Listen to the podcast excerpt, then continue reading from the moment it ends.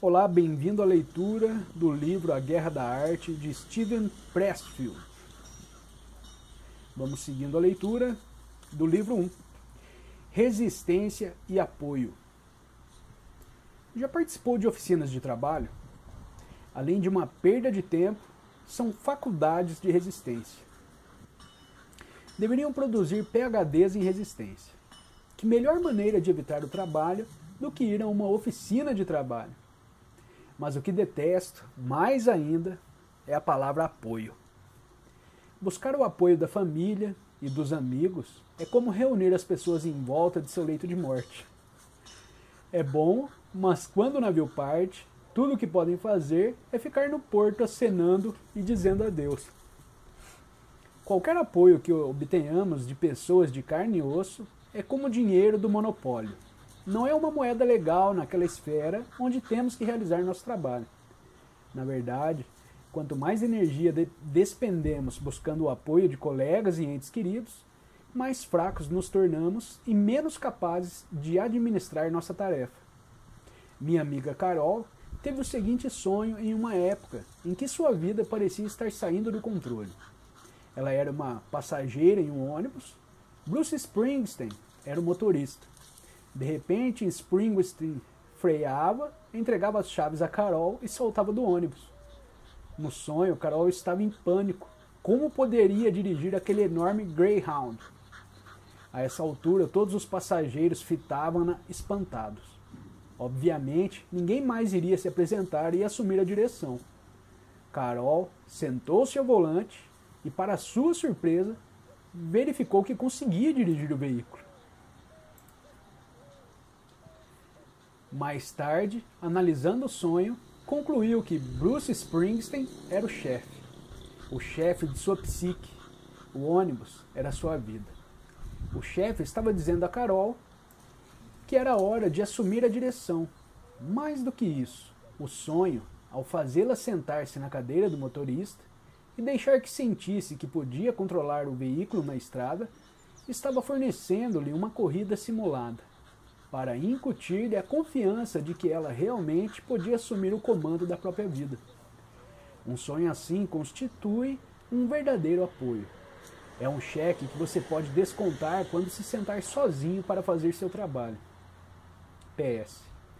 Quando seu eu interior lhe proporciona um sonho assim, não o comente. Não dilua o seu poder. O sonho é para você e entre você e sua musa. Cale-se e use-o a única exceção é que você pode compartilhá-lo com outro companheiro de luta, se o ato de compartilhar ajudar ou encorajar esse companheiro em seus próprios esforços. Insistência e racionalização. A racionalização é o braço direito da resistência. Seu trabalho é impedir que sintamos a vergonha que sentiríamos se realmente admitíssemos o quanto somos covardes por não realizarmos nosso trabalho. Segue aqui um, um pequeno diálogo. Michael, não desista, não destrua a racionalização. O que, onde estaríamos sem ela? Não conheço ninguém que consiga atravessar o dia sem duas ou três gordas racionalizações são mais importantes do que sexo. Sam. Ah, essa não. Nada é mais importante do que sexo. Michael. Ah, é? Já passou uma semana sem uma racionalização?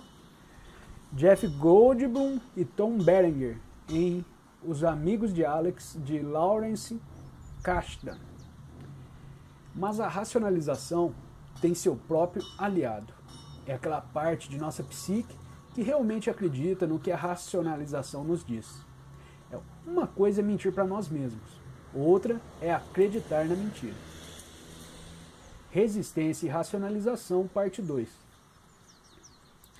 Resistência é medo, mas a resistência é astuta demais para mostrar-se desta forma sem disfarces. Por quê? Porque se a resistência nos deixa ver claramente que nosso próprio medo está nos impedindo de realizar nosso trabalho, podemos nos sentir envergonhados, e a vergonha pode nos levar a agir diante do medo. A resistência não quer que façamos isso. Assim, ela apresenta a racionalização. Racionalização é para a resistência, aquele assessor que cuida da boa imagem do chefe. É a maneira usada pela resistência para esconder o porrete da coerção às suas costas. Ao invés de nos mostrar nosso medo, que pode nos envergonhar e nos impelir a realizar nossa obra, a resistência nos apresenta uma série de justificativas plausíveis, racionais, para não fazermos nosso trabalho.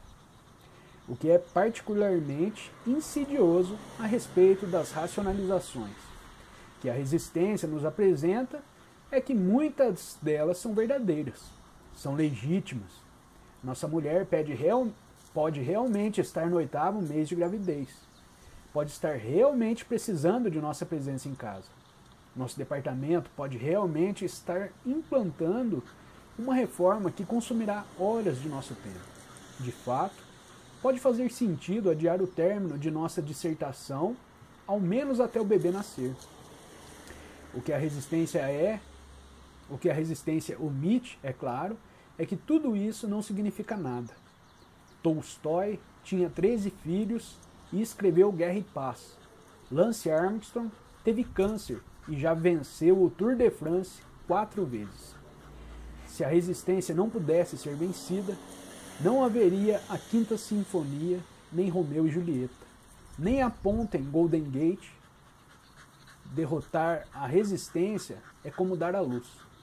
Parece absolutamente impossível até você se lembrar que as mulheres vêm fazendo isso com muito sucesso, com ou sem apoio, há 50 milhões de anos. Encerramos aqui a leitura do livro 1. Deixo o convite para você se inscrever no canal. Segue aí o link dessa playlist para você acompanhar a leitura deste livro na ordem correta. Desejo a todos um ótimo dia um grande abraço e até o próximo capítulo.